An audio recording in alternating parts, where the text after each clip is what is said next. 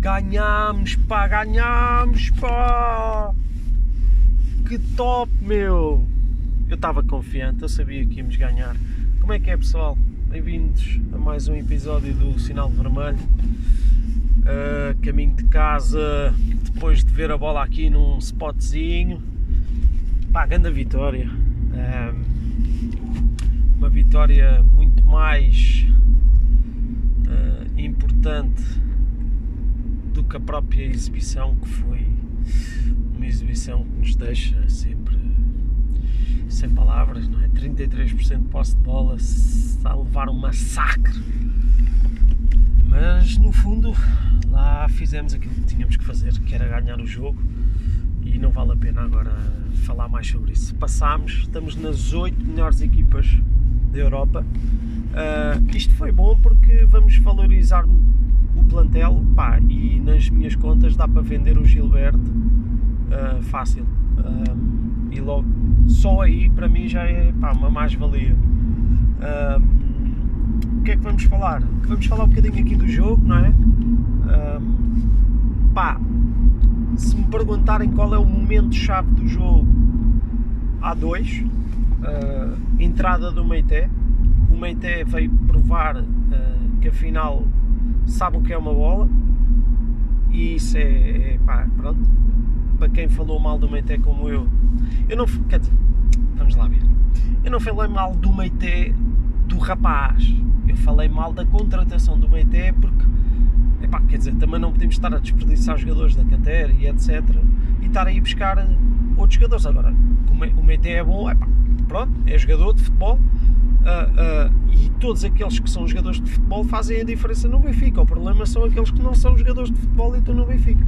Mas isso é, é, fica para outro programa. Eu hoje não vou rasgar, vou simplesmente falar bem todos os jogadores, uh, ou quase todos. E não, mas agora a sério, o momento-chave claramente a entrada do, do, do Meité. Uh, entrou com, com vontade, está confiante. Já no último jogo tinha sido para mim fundamental a, a entrada dele uh, no jogo com o Vizela. Um, e depois é, é, é, é um momento-chave também para mim, uh, apesar do gol, atenção, nós uma bola parada, portanto pouco, pouco ou nada, pouco ou nada tem, tem a ver, mas acho importante quando entra o Yaramchuk e o Darwin também acaba por ir, por ir para a esquerda. Um, ajuda bastante a que o Benfica tenha, tenha um estilo de jogo diferente e fazia sentido neste, neste jogo. Portanto, quem apostou no Yaramchuk uh, ganha para mim a aposta, porque o Yaramchuk claramente veio, veio agarrar mais um bocadinho o jogo e podia ter feito, podia ter feito ali o 2-0 e nós íamos completamente ao, ao, ao, ficávamos completamente passados na marmita porque não, ninguém esperava que o Benfica ganhasse desta, desta forma. Um, Dimos bem, pá, Otamendi e Vertogen também muito fortes. Uh, Otamendi um rato autêntico, uma vontade incrível, mete a cabeça em todo lado, seja na bola, seja nos pés dos adversários, seja na cabeça dos adversários, incrível. Fortíssimo Otamendi. Vertonghen também muito inteligente, com, com, com, com muita liderança. Um, pá, não gostei nada do Rafa, sinceramente. Melhorou agora na parte final quando o jogo se partiu, mas isso também tem a ver com o perfil e com a característica do jogador. Um, mas pá, horrível, horrível o Rafa. Uh, horrível nos duelos, horrível na, na, na, na, forma. Eu disse que não ia falar mal do jogador quase todos, né? falar mal de alguém, era o Rafa. Uh, mas agora a sério, acho que, aliás, eu abri o Twitter e estava tudo a rasgar o Rafa e bem.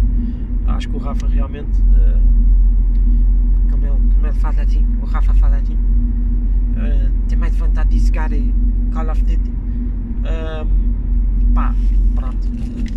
Nem sempre pode correr bem, o Rafa é um dos melhores esta época a nível de números. Uh, pronto, não correu bem, é o quê? Uh, Darwin, pá, incrível, sem palavras. O homem a fazer queixa, a, apontar para a virilha e para o banco e ainda assim manda dois sprints. Deve ter acabado com a, época, não. Com a época não digo, mas incrível. Uh, e Aramchuk também entrou bem, apesar de ter ali aquele lance que podia ter feito melhor, mas pronto. Uh, pá, Gilberto é curto, mas uh, não comprometeu. Uh, Weigel também bem, trabalho invisível. Pronto. Uh, não, há, não há muito a dizer, ganhámos. Uh, venham ao próximo. Uh, acho que acho que agora vamos ter um jogo. E olha, por acaso é uma boa, uma boa. Agora é que me lembrei com quem é que vamos jogar no domingo. Uh, faço questão de ir, de, ir, de ir ver esse jogo com o Estoril. É uma equipa que eu, que eu gosto muito, tem lá dois ou três jogadores que eu já mencionei neste, nesta saga de podcasts que, que gostava de ver no, no Benfica. O André Franco, o Arthur, uh, são jogadores que, que, me vão enchendo as medidas dentro daquilo que é a minha ideologia de jogo. Um, epá, e, e, e vejam, caso esses jogadores joguem, e o próprio Estoril num todo, acho que vai ser um jogo interessante, vai ser um bom jogo.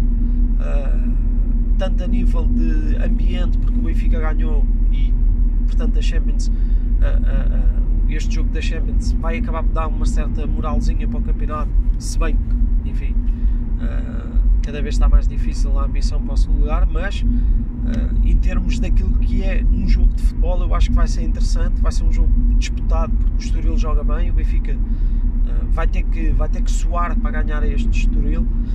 E portanto acho que está aqui um bom serão para um domingo à tarde, ir mamar umas imperiaisinhas à relote, ver a bola e pronto, passar um, um belo serão de domingo.